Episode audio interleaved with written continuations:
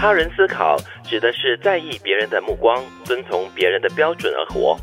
现实社会中，顾虑太多，担心自己被讨厌的人变多了。你陷入了以别人为标准的他人思考吗？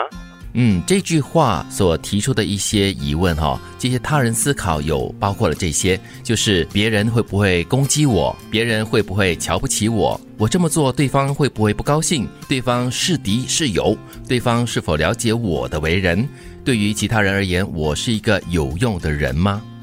嗯，我觉得难免呢。嗯，好像我们都会陷入这样的一个他人思考的状态当中。是因为你看啊，杰奇从头到尾都是他人、别人，嗯，我们似乎就是在别人的这个目光下而活着。对虽然换位思考是重要的，但是无时无刻都那么这样子的在乎别人怎么看、怎么想的话，那也太累了吧？嗯，我觉得现在都市人有一种自我防卫意识，嗯所以我们常常会想，哎，对方讲这句话是不是在攻击我？嗯我做这件事情会不会受到别人的那个指责、抨击？嗯别人会不会来讨伐我？是我这样子说这样的一句话，他是不是会误解我？嗯，然后我对其他人来说，我是不是一个没有用的人？这样子，嗯，当然，如果从策略上来想的话，知己知彼嘛，呃，那也不是一件坏事啊。哦不过，如果凡事都是这样子的话，哈，我的我就真的是步步为营。哈 活得很累了，这样子。是，不过这个他人思考也真的是很难避免的，因为我们活在一个群体里面嘛。对。所以你四周围无时无刻都是充斥着人，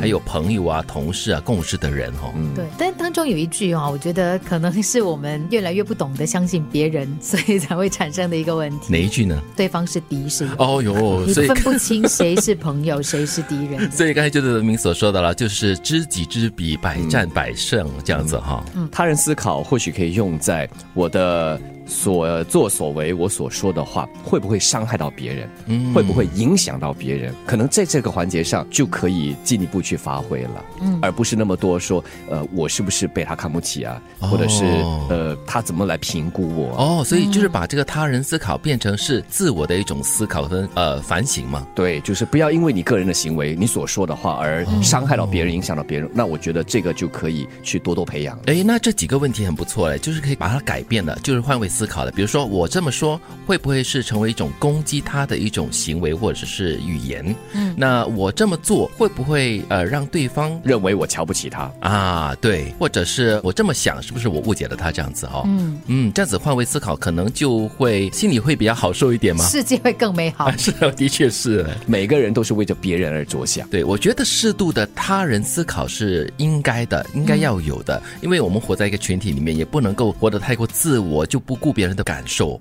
很多时候，问题并不一定是实际存在的问题，只是你的内心产生了执念，太过于执着于某一种现象产生的问题。就好像一个人总在挑剔这个世界一样，甚至总是站在自己的角度批评别人的人生，总是这也看不惯，那也想不通，对全世界看不顺眼。嗯，因为手指指向外面是很容易的嘛。但是我觉得哈，这这句话里面的“执念”这两个字呢，倒是我们作为一个人必须要常常提醒自己的。有的时候就是你太固执、太坚持、太死心眼，所以就是我们常说看不开，很多问题就是因为看不开。其实这句话跟刚才我们所谈到的这个他人思考，好像在某一个程度上有一点点小小的关联哈。其实这个又是另外一种从一另外一个角度来想别人是怎么想的，或者是你是看别人怎么做什么事情，你都会产生一些问题，都会挑剔他所做的任何一样事情。嗯，老是在挑剔外在的事物的话，还真让自己很累，而且别人也对你要避而远之，因为你散发的就是一种负能量啊。呃，虽然我们要挑问题那是应该的，但是老是在挑一些鸡蛋里面的骨头的话，还真有点难。的确是。他人思考指的是在意别人的目光，遵从别人的标准而活。现实社会中，顾虑太多，担心自己被讨厌的人变多了。你陷入了以别人为标准的他人思考吗？